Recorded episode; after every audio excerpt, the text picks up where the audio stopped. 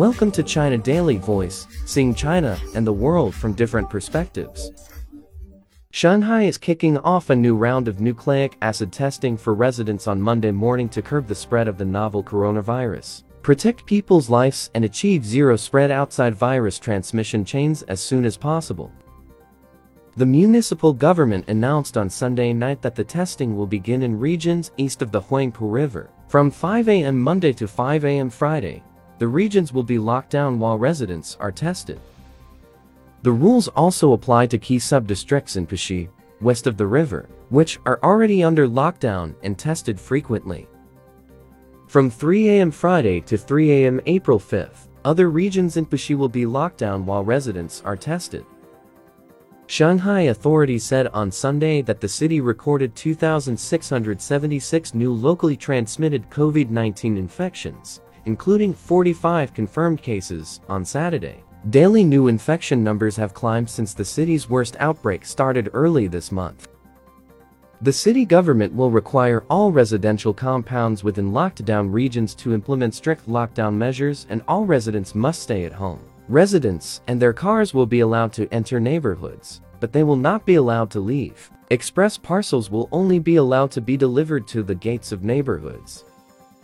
All enterprises in locked down regions must operate under closed-loop management or allow employees to work from home, except for those offering essential public services. Buses, subways, ferries, taxis, and online car-hailing services will be suspended in locked down regions. Vehicles related to epidemic control measures, emergency medical services, security, urban operation, and emergency response will be able to use roads after obtaining official approval, but the unnecessary use of other vehicles will be prohibited.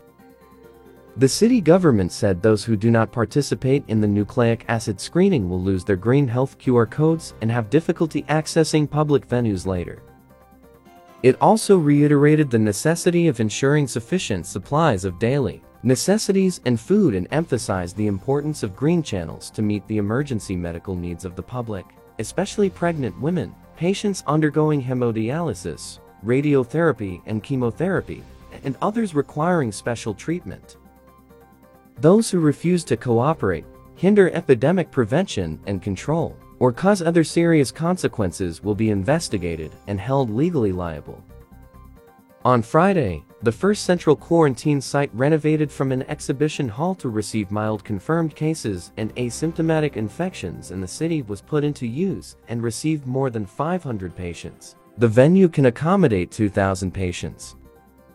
Four hospitals jointly dispatched an 840-member medical force to the site, including some people who aided Wuhan the capital of Hubei province, during its epidemic peak in 2020. Among them was Zha Qiongfang, a doctor with the respiratory medicine department at Renji Hospital who was a member of the first Shanghai medical contingent to arrive in Wuhan. Two years ago, we traveled to help friends. Now, we feel the duty to safeguard our hometown when Shanghai's epidemic control is at its most critical juncture, she said.